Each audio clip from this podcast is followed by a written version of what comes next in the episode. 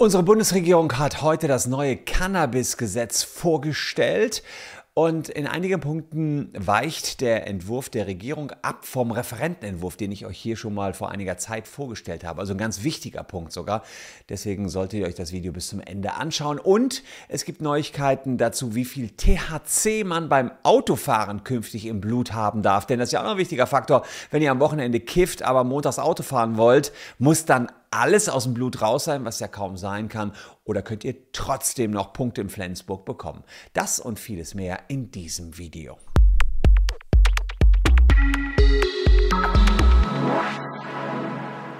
Hallo, ich bin Christian Solmecke, Rechtsanwalt und Partner bei WBS Legal in Köln und abonniert gern diesen Kanal, wenn ihr zum Thema Cannabis-Legalisierung weiter up-to-date bleiben wollt.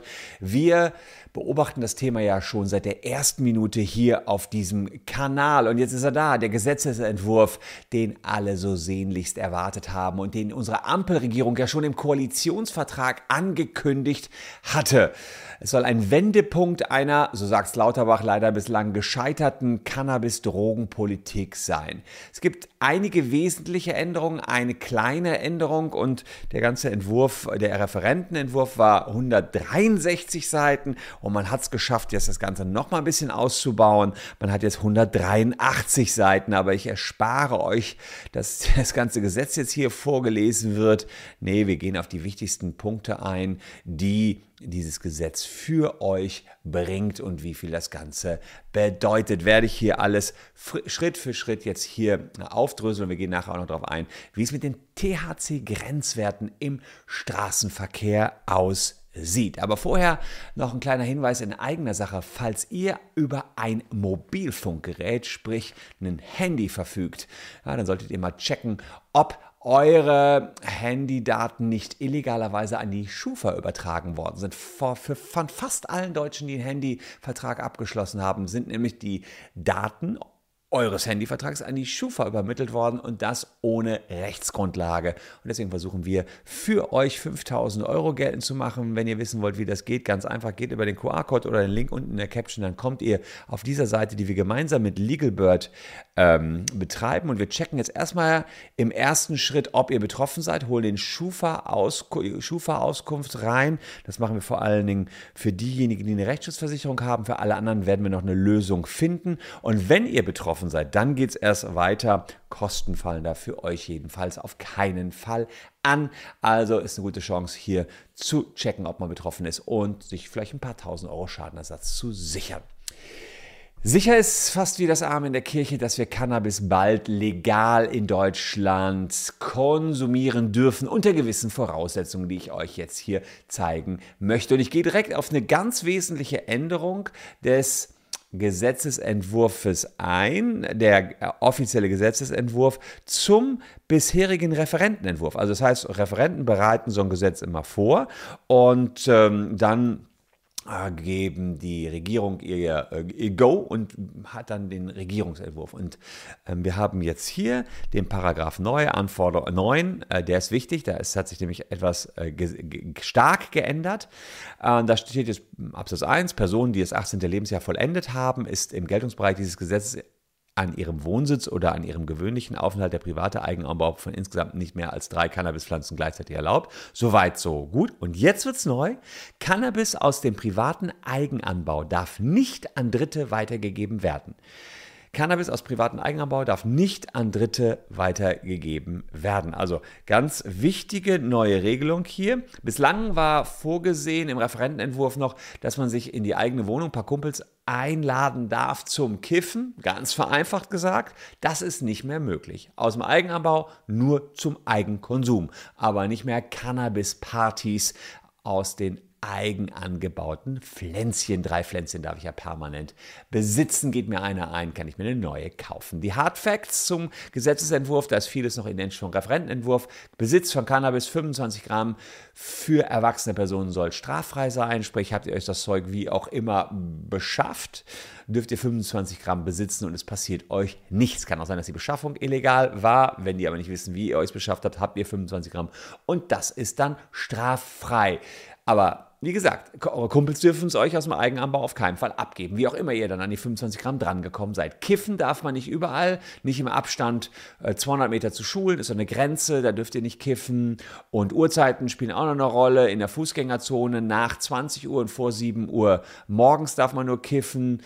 Ähm, dann haben wir, dass ihr nur in Vereinen das Zeug bekommt. Wenn ihr es nicht selber anbaut, mit 500 Personen müssen diese Vereine beschränkt bleiben. Die Cannabis-Clubs, die so Cannabis-Social-Clubs, da darf man aber nicht drin konsumieren in den Cannabis-Social-Clubs, sondern ihr dürft anbauen, müsst einen grünen Daumen quasi entwickeln, dürft dann dort gärtnern und das, was erwirtschaftet worden ist, dürft ihr mitnehmen.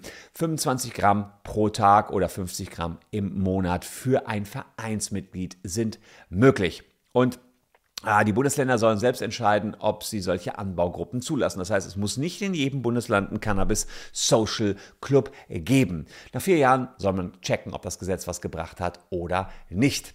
Außerdem, naja, und da wird die ganze Sache ein bisschen ambivalent, will Lauterbach eine große Aufklärungskampagne schaffen. Denn Lauterbach hat letztens noch gesagt, boah, Cannabis für Leute, bis zum 25. Lebensjahr ist risky, weil das Gehirn sich noch nicht ausgebildet hat. Und da habe ich leider in meiner eigenen Studentenzeit auch einen Freund gehabt, der auch zu viel gekifft hat und der dann auch wirklich äh, schlimme Probleme bekommen hat äh, und da ähm, natürlich äh, wirklich auch medizinisch behandelt werden musste. Und deswegen ist es eine Gefahr, das sieht Lauterbach hier auch. Mhm bis zum 25. Lebensjahr ist das Gehirn nicht ausgebildet. Ein bisschen paradox ist es. Die Regierung sagt jetzt, ey, bis ab 18 dürft ihr kiffen, alles kein Problem, will aber mit einer Aufklärungskampagne das eigene Gesetz wieder ein bisschen zurückdrehen. Da hätte man ja auch sagen können, man macht es erst ab 25 darf man kiffen. Ja, also hätte man ja auch tun können ich persönlich sogar befürworte. Warum muss das so in jungen Jahren, wo es wirklich risikoreich ist, das ist äh, gesetzlich, ähm, wissenschaftlich bewiesen, warum muss man es da schon freigeben? Kann man da nicht noch die sieben Jahre warten? Es ja, gibt ja auch ansonsten Gesetze, wo man sagt, das geht nicht ab dem 18. Lebensjahr. Manche, äh, man sagt ja auch, ja, aber egal, brauche ich gar nicht auf die Details eingehen. Die Regierung hat sich nun mal so entschieden. Ab 18 ist es zwar erlaubt, aber es soll eine Aufklärungskampagne geben, dass es bis 25. Lebensjahr ein Risiko ist, Cannabis zu konsumieren oder Risiko sein kann. Da passiert natürlich jedem was, aber das Risiko ist einfach erhöht. Jetzt ist es so, ähm, das ganze Gesetz ist der Regierungsentwurf, allerdings hat die Regierung wohlgemerkt, logisch im Bundestag natürlich die Mehrheit. Das heißt, es wird wohl so durch den Bundestag gehen. Erste Lesung ähm, soll es jetzt schon im September geben. Und dann kommen auch die zweite, dritte äh, Lesung nach den Beratungen in den Ausschüssen. Das geht also jetzt relativ flott und dann die Schlussabstimmung. Danach muss es noch in den Bundesrat, der muss sich das anhören, ist aber nicht zustimmungspflichtig. Das ist ganz wichtig, weil im Bundesrat sitzt die CDU mit ihrer Mehrheit und die CDU hat überhaupt keinen Bock auf das Gesetz. Die will Cannabis nicht einmal legalisieren. Ja, in Kraft treten, sagt das Gesundheitsministerium noch bis zum Ende des Jahres. Also das geht jetzt recht, recht flott mit der Cannabis-Legalisierung. Außerdem ist eine zweite Säule angekündigt worden. Das habe ich euch auch schon gesagt. Künftig soll ja Cannabis auch echt verkauft werden, beispielsweise Apotheken, weiß man nicht so ganz genau wo. Und diese zweite Säule, die ähm, soll jetzt nach der parlamentarischen Sommerpause, nachdem die verabschiedet ist, vorangetrieben werden. Und es soll dann der Europäischen Kommission vorgelegt werden, ob das, was wir da vorhaben, Cannabis wirklich verkaufen und nicht nur in Social Clubs for free sich selbst ranzüchten, ob das legal ist. Das wird schwierig. Das verstößt gegen EU-Recht, habe ich hier in der Vergangenheit schon häufiger in verschiedenen Videos gesagt. Da hat sich die Rechtslage in meinen Augen auch immer noch nicht geändert. Wie reagiert die Öffentlichkeit auf den heute vorgestellten Entwurf? Nun ja, klar, CDU-Politiker, die warnen nach wie vor vor der Legalisierung. Sie sagen große Gefährdung für Minderjährige, Überlastung von Justiz und Behörden. Aber auch Politiker der Ampelparteien, das ist der Andi Gothe, Hamburg-Rote, der Hamburgs Innensenator, der sagt, die Legalisierung wird dazu führen, dass der Konsum zunimmt, kann ich mir auch vorstellen, mit allen Risiken und Nebenwirkungen, klar. Und er bezweifelt, dass der illegale Handel mit Cannabis dann zurückgehen wird. Die Ärzteschaft warnt vor einer Verharmlosung der Gesundheitsgefahren. Der Deutsche Richterbund befürchtet eine zusätzliche Belastung für die Justiz, denn, und da gebe ich dem Richterbund weg, recht, das ist ein sehr kleinteiliges Gesetz. Ich habe es euch gerade hier gezeigt, ja, 183 äh, Seiten Gesetz, ja. Da sagt der Deutsche Richterbund, meine Herren, da kann man sich ja kloppen um jeden Paragraphen hier. Das ist sozusagen die Sorge des Deutschen Richterbundes. Sehr, sehr kleinteiliges, sehr kompliziertes Gesetz. Wir Anwälte freuen uns, ohne Anwalt steigt man, darf man quasi kaum zum Joint greifen, bis man das hier alles verstanden hat. Nee, Scherz beiseite. Abonniert den Kanal, ich werde euch schon alles Wichtige hier in Zukunft erklären, insbesondere wenn das komplett Gesetz geworden ist. Das ist ja nur ein Regierungsentwurf, der wird auch ungefähr ziemlich genau so kommen, aber kleinste Änderungen sind natürlich noch möglich. Lauterbach selbst sagt, das ist ein super Gesetz. Wir haben strikte Auflagen für den Jugendschutz drin. Wir glauben, wir haben viel weniger Straftaten danach. Äh, Insbesondere natürlich werden wir keinen mehr verurteilen, weil er Cannabis oder kaum noch jemanden verurteilen, weil er Cannabis besitzt, äh, besitzt. Eine milliardenschwere Entlastung für die Strafverfolgungsbehörden, Gerichte und Gefängnisse. Wir müssen keinen mehr ins Gefängnis stecken. Kann Lauterbach, glaube ich, sogar recht haben. Wichtig allerdings ist ja bislang gewesen, hm, das Kiffen und der Straßenverkehr. Das war ja bislang so nicht weiter geregelt. Hintergrund ist, dass man ähm, da nicht in den, in den Zuständigkeitsbereich von Gesundheitsminister Lauterbach fällt, sondern in den, Gesundheit in den Zuständigkeitsbereich von Verkehrsminister Wissing. Und der ist von der FDP und der hat immer gesagt, ach, ich warte mal erstmal ab, bis das Gesetz da ist. Da sagen aber viele, ist ja Quatsch. Man darf mit 0,5 Promille Alkohol im Blut fahren, hat man mehr als, ähm, hat man den Grenzwert von 0,5 Promille überschritten, da oder hat man einen Blutalkoholwert von 0,5 Promille, so ist richtig, dann muss man mit Bußgeldern, Punkten und Fahrverbot rechnen. So, das ist also beim Alkohol klar geregelt. Beim Cannabis-Wirkstoff THC ist das nicht so klar geregelt. Da gibt es jetzt ähm, eine Grenze, die definiert worden ist, die steht aber so nicht im Gesetz drin, von einem Nanogramm pro Milliliter Blut an THC. Das ist eine relativ strikte Grenze. Und dann handelt man ordnungswidrig oder es kann sogar sein, dass die doch im Gesetz drin steht. Schaue ich mal eben rein hier.